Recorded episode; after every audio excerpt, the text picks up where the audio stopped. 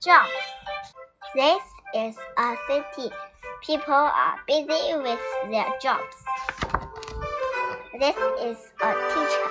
She is at a school. A teacher helps students learn. This is a doctor. He is at a hospital. A doctor helps people feel better.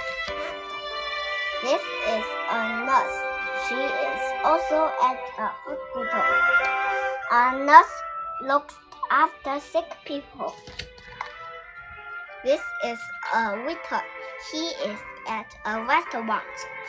A served, a waiter served food. This is a big baker. He is at a bakery. A baker bakes bread and cakes. People do jobs in, her, in their workplaces.